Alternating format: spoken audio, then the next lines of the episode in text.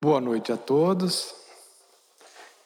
Inicialmente, eu agradeço a direção da casa por renovar o convite para que estejamos.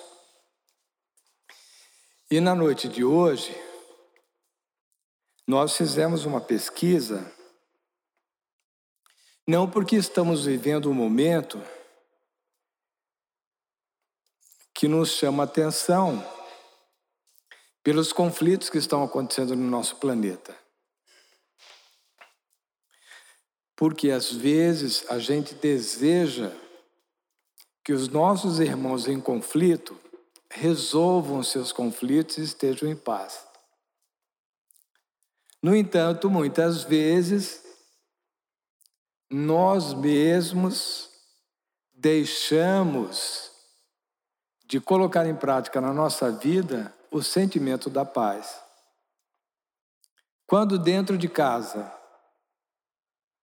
ao invés de buscarmos a harmonia com os filhos, com a esposa, com o marido, com os pais, muitas vezes já idosos, com os avós, muitas vezes nos prendemos a particularidades esquecendo os outros tantos momentos de concórdia, de alegria, de fraternidade, que muitas vezes nos são oportunizados nos nossos relacionamentos. Então, a mensagem da mentora espiritual do Divaldo Pereira Franco, a Joana de Ângeles, ela busca nos chamar a atenção para algumas particularidades da nossa vida mesmo porque, como estamos numa casa cuja base se faz pelo estudo do Evangelho, portanto, os ensinamentos deixados por Jesus é oportuno que nós então rememoremos quais são os principais objetivos da doutrina espírita. Porque, senão, de toda forma, nós vamos ficar estudando a vida toda a doutrina para conhecer de cor e salteado os textos básicos da doutrina, vamos estudar as maravilhas das obras psicografadas pelo Chico Xavier de autoria do médico brasileiro, doutor André Luiz, também do ex-senador Emmanuel, mentor espiritual do Chico Xavier, obras maravilhosas. Mas se nós não buscarmos, na medida das nossas possibilidades, colocar em prática na nossa vida, de nada vai adiantar o estudo, por mais aprofundado que seja. Então, quando nós nos debruçamos sobre um tema, buscamos sempre esse viés da busca da transposição para a nossa vida do dia a dia. Transpor os ensinamentos da doutrina espírita nas situações cotidianas, para que a orientação nos sirva de um farol que nos indica as melhores alternativas. Então, a autora Joana de Ângeles, na introdução do livro que nós usamos como base para o estudo, naturalmente além do Evangelho, é o livro Libertação pelo Amor. Então, sobre esse livro, a autora diz o seguinte: que o objetivo dela nos capítulos do livro é nos apresentar a nós, os leitores, algumas reflexões sobre a importância da saúde integral. Aqui vale dizer o que é saúde integral: é a saúde física, mental, espiritual, sentimental, esse conjunto que a Organização Mundial da Saúde nos esclarece como sendo a real saúde. O bem-estar espiritual, então a gente pensa assim: ah, professor, mas bem-estar espiritual é muito difícil nos dias que nós estamos vivendo. porque é uma vida muito corrida. Os desafios profissionais, os desafios para bem orientar os nossos filhos, de forma que o bem-estar espiritual, que Jesus nos mostrou claramente o que significa bem-estar espiritual, que é a prática na nossa vida do equilíbrio. Esse é o maior ensinamento que a gente pode extrair estudando as lições do Evangelho de Jesus. É a busca pelo equilíbrio. Que ele tantas vezes nos deu exemplo de como se pode viver isso. O outro ponto que a autora destaca como sendo objetivos dela ter se debruçado sobre esse tema, a possibilidade da libertação pelo amor, ou seja, a evolução espiritual, libertação é isso. Né? A libertação não é a gente se libertar de uma prisão é, física, né? aqueles que estão nos presídios hoje, não é essa a libertação. É a libertação por meio da nossa evolução espiritual. E parece que nós estamos muito carentes dessa libertação, porque já se passaram dois mil anos da mensagem de Jesus e nós estamos aqui ainda. Então, é porque a mensagem da libertação pelo amor ela é muito apropriada para os dias de hoje. E ela então termina os objetivos colocando dois pontos de finalização: a alegria que muitas vezes nós relacionamos a alegria, agora no Natal, por exemplo. A alegria é trocar um aparelho celular. A alegria é fazer uma viagem, a viagem dos sonhos. E nós passamos muitas vezes o ano todo com muitas alegrias que não são valorizadas. Imaginem a alegria que deve tomar conta de uma mãe ao receber do Criador um filho perfeito, que muitas vezes é secundarizado. A mãe recebe uma criança, menino ou menina, perfeitinha. E se esquece de manifestar a gratidão a Deus por aquela oportunidade. Porque muitos, muitos, muitos, muitos pais acolhem irmãos que estão necessitados da reencarnação e muitas vezes ela se dá em condições difíceis. Me permitam citar um exemplo aqui de um trabalho que fizemos durante 10 anos, numa cidade vizinha aqui. Porque às vezes a gente relatando parece que é lá na África, mas não é, uma cidade próxima aqui, Santo Antônio Descoberto. O seu Joaquim, nosso coordenador, já desencarnado, um sargento aposentado do Exército, que na, na verdade eles chamam de reforma, não é aposentadoria como os cidadãos comuns, eles são reformados. Muito bem, seu Joaquim, um sargento então reformado, era o nosso coordenador, visitando uma família. Naquele dia ele nos apresentou uma convidada que estava indo pela primeira vez para conhecer o trabalho de assistência às famílias aos quais o nosso irmão se referiu aqui na oração inicial, os irmãos necessitados.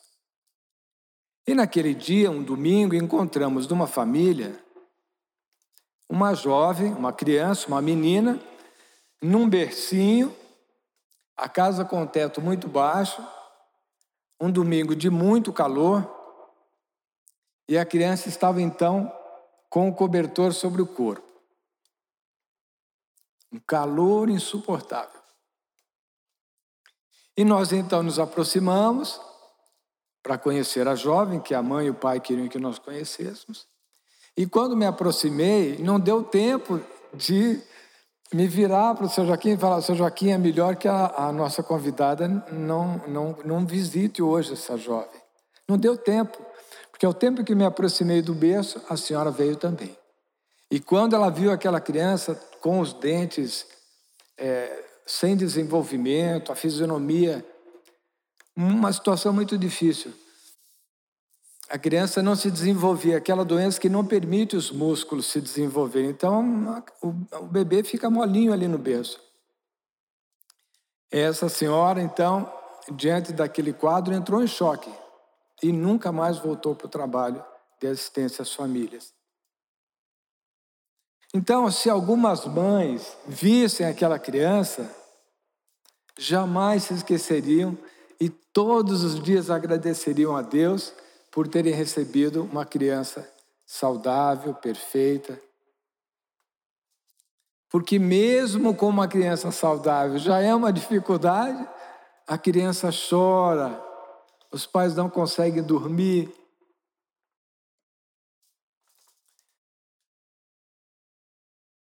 Então, a felicidade real ela se faz desse distanciamento desse contexto que nós estamos vivendo. Porque a evolução espiritual, a felicidade real, resultante da nossa evolução espiritual, vai nos distanciar, na medida da, das nossas possibilidades, da nossa evolução espiritual, nos afastar dessas contingências. Então, esses são os objetivos que motivaram a autora a produzir os capítulos desse livro. Então, estudando o, o tema, o capítulo, particularmente, junto com o Evangelho, separamos alguns trechos do capítulo que podem nos auxiliar a uma reflexão sobre as questões que estão ligadas à paz. Porque muitas vezes pensamos que a paz é a ausência da guerra. Mas nós aqui no Brasil estamos com a ausência da guerra. Mas temos muitos conflitos que são mais perigosos do que a guerra pelas armas. Então, nós separamos, primeiramente, a cultura da supervalorização dos bens materiais que nos roubam a paz, mesmo que nós estejamos objetivando coisas que são completamente lícitas. Por exemplo, ah, eu quero trocar de celular no final do ano. É lícito. Um aparelho melhor, que tenha mais funcionalidades. Ah, eu quero trocar de carro no final do ano por um carro mais novo. É lícito também. Mas muitas vezes nós atingimos esse estágio da cultura da supervalorização dos bens materiais. Então, o que é que significa isso? Que nós colocamos um valor muito alto para essas questões e secundarizamos as outras questões que dizem respeito, por exemplo, será que o filho precisa realmente de um celular melhor? Será que o marido, a mulher precisam de um carro melhor, mais novo? Será que não existem outras prioridades? Como é que se consegue chegar ao resultado dessa avaliação? Temos que dar atenção para o filho, temos que dar atenção para a esposa, para o marido, para que num diálogo a gente chegue na conclusão daquilo que é melhor para o momento. Então, por exemplo, contou-me uma história interessante, um senhor que foi chamado pelo filho, numa época de final do ano, para trocar o aparelho celular. O pai, sabiamente, convidou o filho para ir a uma loja e pediu que o filho apontasse qual era o aparelho que o filho desejava. Disse: Olha, meu pai, é aquele ali. Viram um preço. Aí o pai convidou o filho a uma outra loja ao lado. Disse assim: Olha, agora você vai precisar fazer uma escolha. Porque o papai não tem dinheiro para as duas coisas que eu vou lhe mostrar. A primeira nós já vimos, que é o aparelho que você deseja. Mas a outra coisa que você também precisa é uma roupa para o seu trabalho. Então veja aqui, ó. Tem nessa exposição uma calça e uma camisa. Somando os dois, vai dar o mesmo valor do celular que você quer. E você decide. A decisão fica com você. Mas não é possível as duas coisas. Ou a troca do celular, ou a calça e a camisa. O filho pensou bem e respondeu ao pai: Eu acho melhor a roupa, porque o celular ainda está funcionando bem. Então vamos pensar assim: quem é que deu essa ideia para o pai? Será que foi uma ideia dele? Será que o interesse do pai em orientar, em bem orientar o filho, não teria recebido uma ajuda do mentor espiritual, na linguagem comum do anjo da guarda, são questões para nossa reflexão. De toda forma, o pai exercitou o diálogo, a orientação e principalmente a decisão pelo filho. Então, além da supervalorização dos bens materiais, a Joana também nos conta um pouquinho sobre, vamos dizer assim, o embrião dessa supervalorização. Onde é que está o começo da supervalorização? Pela nossa sociedade dos bens materiais. O que traz de consequência para a nossa vida o exercício da supervalorização dos bens materiais. E num contraponto, ela nos traz uma reflexão sobre o outro extremo. Quando a pessoa não consegue viver a supervalorização dos bens materiais justo pela carência. É quando a pessoa não veio para a experiência reencarnatória com as facilidades dos recursos financeiros. Então, será que tem uma finalidade? A ausência dos bens materiais, ela nos chama atenção para isso. Lá mais adiante, a autora ela nos traz uma, uma breve história antiga em que uma cidade estava sendo invadida. E nessa ocasião, a mensagem se espalhou pela cidade e muitos começaram a se evadir da cidade. E muitos buscando levar aquelas coisas que eram mais valiosas, porque não dava para carregar muita coisa. E as pessoas se atropelando, eh, buscando selecionar os itens mais valiosos, mas tinha um homem que estava se mantendo completamente sereno diante daquela situação. E as pessoas ao seu lado então ficaram surpresas, porque estava todo mundo correndo, é, buscando levar as coisas mais valiosas. E ele, tranquilo, sereno, perguntaram a ele: O senhor não vai se preocupar em levar as coisas mais valiosas? Ele disse: Não. Por quê? Porque as coisas mais valiosas estão comigo e elas irão para onde eu for. Elas serão levadas junto comigo para onde eu for. Que são as experiências morais que acumulei ao longo dos meus anos de vida. Isso vai me acompanhar onde eu estiver. Então, muitas vezes, nós sobrevalorizamos algumas questões da nossa vida prática com bons objetivos. Por exemplo, pais que trabalham demais e dão pouca assistência um ao outro e aos filhos. Na concepção de que, pagando uma boa escola, dando todo o conforto possível para os filhos, estão bem cumprindo a sua missão. Então, quando os pais trabalham muitas horas, é natural que vão faltar as horas de diálogo, de orientação aos filhos. E lá na frente, percebem que se ausentaram e buscam se aproximar dos filhos. Mas já não dá tempo, porque o passar dos anos promoveu uma cultura de distanciamento dos filhos em relação aos pais. É a mesma coisa daquelas pessoas que se concentram, trabalhando muito, trabalhando muito, se concentram na busca de reservas financeiras e lá adiante começam a usufruir das, das economias para poder recuperar a saúde perdida ao longo dos anos.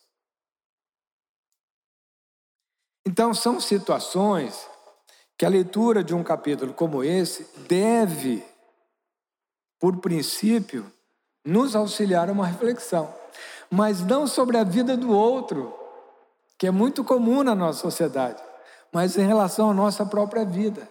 Não em relação à vida do cônjuge, seja marido, mulher, não, mas sobre a nossa vivência em relação a essas coisas. Porque é uma questão de consciência, ninguém vai bater a porta e nos perguntasse como é que nós estamos vivendo. se nós estamos sobrevalorizando os bens materiais ou não. Ninguém vai nos cobrar. É a nossa consciência que nos chama a atenção, muitas vezes passado longo período, e não dá para voltar atrás. Então, é oportuno que a gente comece a pensar sobre as oportunidades que a doutrina nos oferece para as pequenas mudanças hoje. As pequenas coisas que a gente consegue mudar hoje. A oportunidade da reflexão, porque muitas vezes colocamos o alvo em coisas que não são os nossos objetivos reais. A gente deseja uma felicidade e busca algo que não corresponde à felicidade que nós realmente desejamos. De novo, vou ter que falar de uma coisa particular. Hoje, conversando com minha secretária, eu disse assim: Maria, eu acho que estou precisando trabalhar menos. Ela disse assim: É, o senhor precisa trabalhar menos mesmo, professor, está trabalhando muito. Aí eu disse assim: ela, olha, uma sobrinha me falou essa semana que a gente não deve buscar muitos bens materiais. A gente deve buscar aquilo que é necessário para viver. Aí ela citou um caso de um tio, essa minha sobrinha citando o caso de um tio, não que fosse apegado aos bens materiais, mas pelas circunstâncias da vida, pela forma como ele gostava de fazer negócio, acumulou muitos bens. E hoje está abandonado, embora tenha muitos bens. Comparativamente a outros que não buscaram amealhar tantos bens materiais, mas que estão vivendo com saúde, com mais tranquilidade. Então ela estava dizendo, muitas vezes a pessoa busca não porque deseja enriquecer, mas pela própria contingência da vida e esquece das coisas mais simples, que é cuidar da saúde, por exemplo. Uma coisa simples, mas precisa ser cuidada. Nós precisamos cuidar da nossa saúde. Trabalhar demais por algum período é aceitável. Mas trabalhar demais sistematicamente, pai e mãe, para dar uma boa escola, para dar o melhor para os filhos e abandonar os filhos, porque a rua não vai educar. Não do jeito que a gente gostaria. A escola também não tem a função de educar moralmente nossos filhos. E como é que se faz então? Capítulo 14 do Evangelho: honrar, honrar pai e mãe o, a fórmula está ali no capítulo 14. Basta ler o capítulo 14, a fórmula está todinha ali. Como a gente deve criar os filhos? Está lá no capítulo 14. Honrar pai e mãe. Então, sobre a cultura da supervalorização dos bens materiais. A autora, ela começa a exposição desse tema delicadamente, nos chamando a atenção para o fato que nós precisamos observar que o mundo moderno, esse mundo que nós vivemos hoje, contemporâneo, grande número de pessoas se entrega à busca pela posse de forma exagerada, mas não somos nós, não. Estamos pensando no outro, é a outra pessoa, é o meu vizinho que quer enriquecer, é um parente meu, não somos nós, não. A gente nunca olha para dentro da gente. Nós não nos colocamos nas situações que a gente lê. E essas pessoas acreditam que somente tem valor aqueles recursos que podem ser convertidos ou em dinheiro, dinheiro no banco, imóveis, ou por posição social, porque muita gente deseja os holofotes da sociedade, seja por meio de um cargo político ou um outro reconhecimento.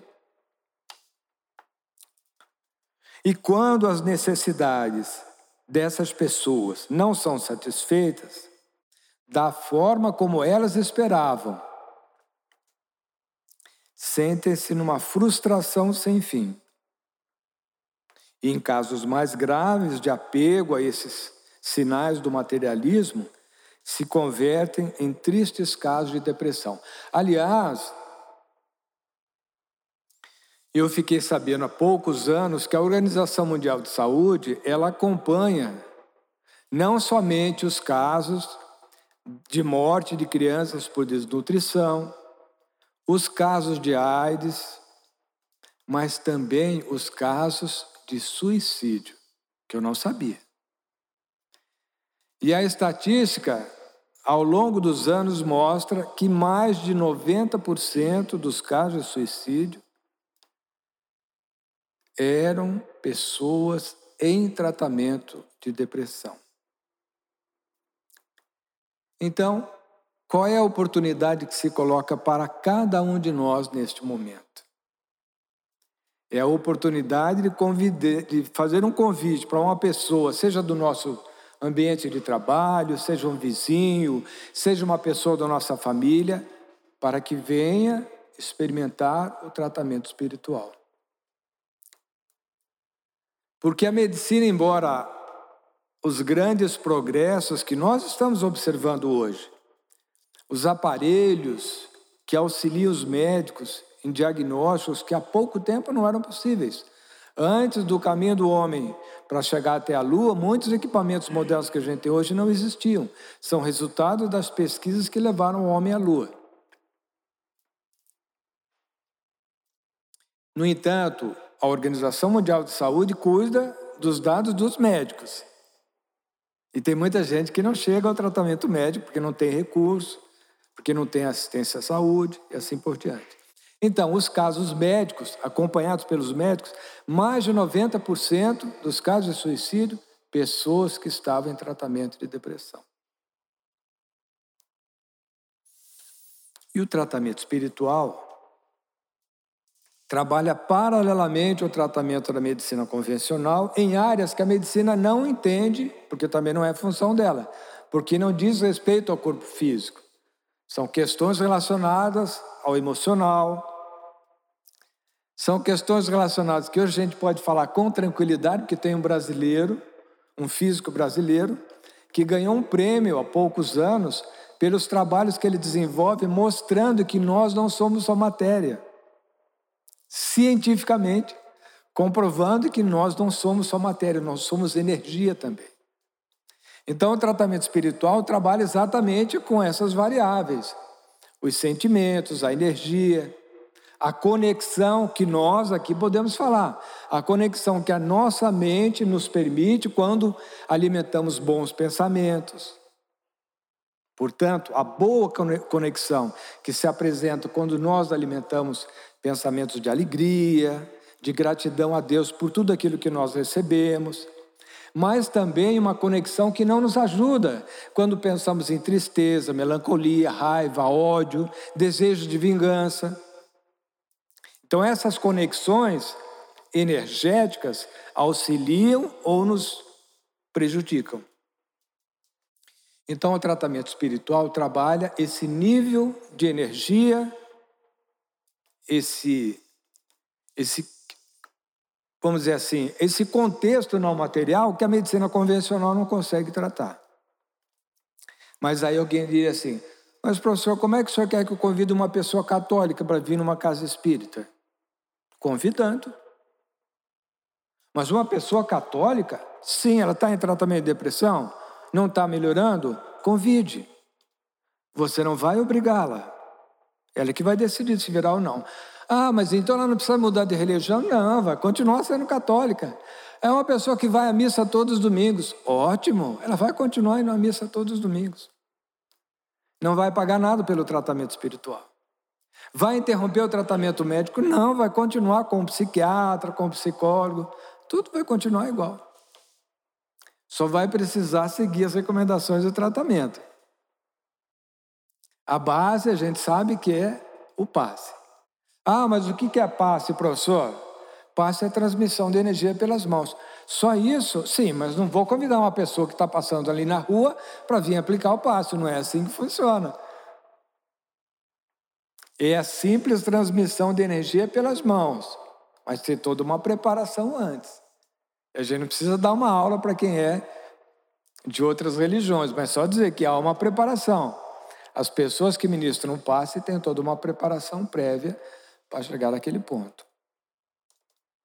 É uma oportunidade que está posta para cada um de nós, porque essas situações de supervalorização, às vezes não é nem de coisas materiais. Eu me deparei com o caso de uma jovem que supervalorizou a, a, a conclusão de um curso de medicina aqui na UNB para ser cirurgiã. Então ela fez cirurgia nos dois olhos, para não usar mais óculos. E aí o olho direito recuperou muito bem, o esquerdo não. Voltou ao médico, o médico, não, está tudo bem, ó. Tanto que o olho direito está recuperando mais rápido do que é esperado. Então é só ter paciência, continua com os medicamentos, que o olho esquerdo vai recuperar também. Mas o olho esquerdo não recuperava. As dores continuavam. E a jovem entrou num quadro de desespero, porque achava que não poderia ser cirurgiã. Supervalorizou o objetivo que ela tinha. Então, esse quadro mental levou a jovem para um quadro depressivo. E eu convidei a mãe a fazer um convite à filha, que a mãe trabalhava comigo e me auxiliava nos trabalhos voluntários. Então, numa das vezes que estive na casa dessa colega para receber doações de roupas e tudo para o trabalho voluntário, eu tive a oportunidade de conhecer a filha que era aluna naquela época da Faculdade de Medicina lá no UNB. Como que você quer que eu convide, Daniel? Você, minha filha é católica, vai na missa todos os domingos, convidando. Você não vai obrigá-la, apenas fará o convite. Porque se você não fizer o convite, como é que sua filha vai saber que tem um tratamento espiritual?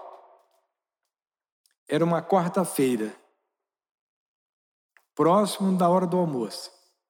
Naquele dia eu tinha uma reunião na Comunhão Espírita de Brasília. Eu era assessor da presidência, coordenava o planejamento estratégico. Quando eu estava chegando à noite dessa quarta-feira, a coordenadora do atendimento disse, professor, olha, tem uma pessoa que trabalha com o senhor que está aqui, o senhor não quer conversar com ela? Eu digo, quero. Estavam lá no mesmo dia, mãe e filha, na mesma quarta-feira. Eu falei com a mãe ao meio-dia, à noite elas estavam lá. Tempos depois, a mãe me contou que quando foram entrar, que são dois auditórios na comunhão, um palestras públicas e um de palestras para o tratamento espiritual, que fica num piso acima. O salão Eurípides Passa Novo. Disse a mãe que quando foram entrar no salão, a, mãe, a filha abriu a porta e ficou parada. A mãe perguntou: Minha filha, o que, que aconteceu? Ela voltou-se para a mãe e disse: Mãe, aquele moço que está lá na frente, ele é meu professor lá na UNB. Então, as pessoas não acreditam que a função efetiva do mentor espiritual ser efetiva quando a gente faz conexão com ele. Mas no mesmo dia, a filha aceitou o convite, esteve lá com detalhe. Na quarta-feira, são dois palestrantes, pelo menos era naquela época, eu era coordenador desse trabalho também. Eu coordenava o grupo de palestrantes. Na quarta-feira eram duas pessoas: um médico, lá da UNB, doutor Eustáquio, e um outro voluntário. Naquele dia estava lá o médico, professor da aluna. Quando ela entrou, viu o professor e disse: É aqui mesmo. Eu vim no lugar certo. Tanto que meu professor está lá na frente. Tempos depois encontrei essa mãe e disse: O que aconteceu com a sua filha? Eu não te contei? Você não vai acreditar. Vou, me conta, eu vou acreditar sim. A minha filha hoje me convida a assistir palestras lá na comunhão. E continua indo na missa aos domingos. A moça se recuperou, já deve ter concluído o curso de medicina. Então, a supervalorização dos bens materiais, ou de uma posição, ou de uma formação, pode levar a situações muito difíceis, como esse caso que citei, um quadro depressivo. Mas então, a autora diz assim: onde é que começa essa supervalorização dos bens materiais na sociedade moderna. E ela então nos chama atenção, é natural que seriam muitas possibilidades de análise, mas ela tem uma intenção com a análise dela. Então ela diz assim: essa cultura de supervalorização tem início na educação mal orientada, que acontece quando os pais, devido à sua imaturidade, supervalorizam diante dos filhos o significado das riquezas representadas pelos recursos financeiros. Muitas vezes, os pais destacam o poder dos bens materiais em razão das facilidades que esses bens proporcionam na conquista de posições relevantes na sociedade, sem demonstrarem a responsabilidade que se fazem acompanhar. Então, ela tem uma intenção clara quando ela faz a análise da origem da supervalorização dos bens materiais. É por isso que citamos, inicialmente, as possibilidades de um trabalho de horas extras, por exemplo, durante um período. Mas os pais que trabalham. Eu, por exemplo, conheci pais que trabalhavam 12 horas por dia profissionalmente. Como é que sobra tempo para conversar com o marido, com a mulher, dar orientação para os filhos? A pessoa chega em casa, os filhos já estão dormindo. Depois que o tempo passa, não dá para voltar atrás, porque o jovem, com 18 anos, ele não vai voltar a ser bebê de novo. Já se formou. E aí, não tem diálogo mais com os pais, porque quando precisava do diálogo, não teve. Então ela diz assim: na realidade, o perigo dos bens materiais não está nos bens materiais propriamente, mas nas pessoas que disputam esses bens e na forma como conduzem suas vidas. Então, quais são as consequências na nossa sociedade dessa supervalorização dos bens materiais? De novo, ela volta à questão da orientação dos pais em relação aos filhos. Então ela diz assim: voltando à questão da educação que os pais oferecem aos filhos, quando nós, aí ela já está se incluindo, ela está dizendo, não está dizendo quando vocês, pais, ela está dizendo quando nós deixamos de lado ou em segundo plano os valores morais. Quando é que isso acontece? Quando toca o telefone e a gente diz assim: diz que o papai não está. Nós estamos trabalhando contra os valores morais. Que nós dizemos que o filho tem que falar a verdade, mas a gente fica dando exemplos de mentira. Olha, uma coisa simples: diga que o papai não está. Não, seja objetivo. Olha, quem é? Anote. Diga que eu não posso atender agora, mas anote quem é, o telefone. Assim que eu puder, eu retorno. Não precisa mentir. Ó, digo que o papai não está. Não precisa. Anote o recado.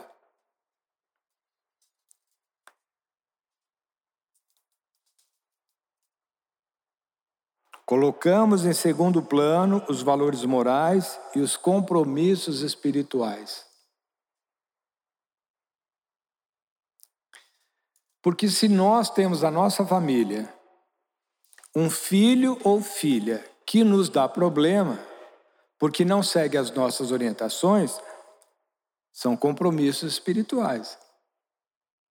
Porque o filho ou a filha não cai de paraquedas na nossa família, sendo nossos filhos. São os compromissos espirituais. E nós podemos vencer os desafios que se apresentam na nossa vida ou deixar para depois. Falando há, pouco, há poucos meses com uma senhora, ela disse assim para mim: Olha, eu prefiro continuar casada porque falta pouco tempo. Porque se eu me separar, vou ter que voltar a ter esse relacionamento de novo. Então, eu vou continuar, não vou me separar, não. Olha que lição! Eu vou continuar vivendo esse problema, que eu consigo equacioná-lo, porque a coisa mais fácil é me separar do problema. Aí vou retornar depois para ter que terminar essa missão. Não é fácil, naturalmente que não é fácil. Falei também que separei de um trecho do capítulo da autora o extremo. Ao invés da supervalorização, a ausência dos. Como é que a pessoa vai supervalorizar os bens se ela não tem recurso? O caso daquele casal que visitamos lá em Santo Antônio. Não tem absolutamente nada dos bados. Recebi uma cesta básica.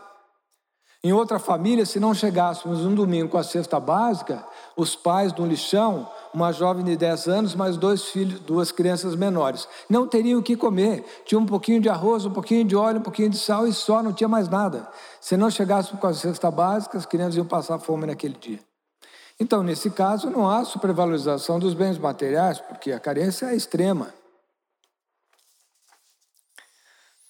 A pobreza, a dificuldade, as carências de toda a natureza, quando bem compreendidas, constituem verdadeiras bênçãos que representam verdadeiros tesouros valiosos, que acompanham o ser em toda a sua jornada evolutiva. Ah, mas professor, eu não tenho pobreza, eu não vivo a dificuldade, eu não vivo a carência. Nosso irmão Arnaldo nos deu uma boa recomendação: ajudar os mais necessitados. É uma oportunidade que se coloca quando nós não estamos vivendo a pobreza, a dificuldade, a carência, mas podemos ter essa sensibilidade porque o outro também quer ser feliz como nós. Se nós somos felizes porque não somos pobres, não temos dificuldades, não temos carência de nenhuma natureza, temos saúde perfeita. Olha a oportunidade que se coloca para a gente ajudar aqueles mais necessitados. Neste dia, neste ambiente, teríamos uma cesta básica completa, somente com um quilo de alimento de cada um de nós. Na Comunhão Espírita de Brasília, antes da pandemia, nós tínhamos mais de 3 mil alunos no estudo sistematizado. E eu dizia, na, quando estava em sala de aula, se cada aluno trouxer um quilo de alimento por mês, nós reuniremos três toneladas de alimentos todos os meses para atender as famílias que são assistidas pelo programa de assistência social. Então, a autora, sem ter o sentido de concluir, mas nos faz uma recomendação. Ela diz assim: sem estar sobrecarregado de coisas materiais, o ser humano avança com passo firme em direção à vida abundante, de onde viemos e para onde retornaremos terminada a tarefa que viemos desenvolver aqui em nosso planeta. Nós estamos no mundo para aprender, para crescer junto com aqueles que estão ao nosso lado e desenvolver o nosso Deus interno, e não para acumular tesouros que ficarão todos aqui depois que concluirmos nossa passagem por meio desta encarnação. Boa noite a todos. Que Jesus abençoe e que possamos voltar em segurança para nossos lares.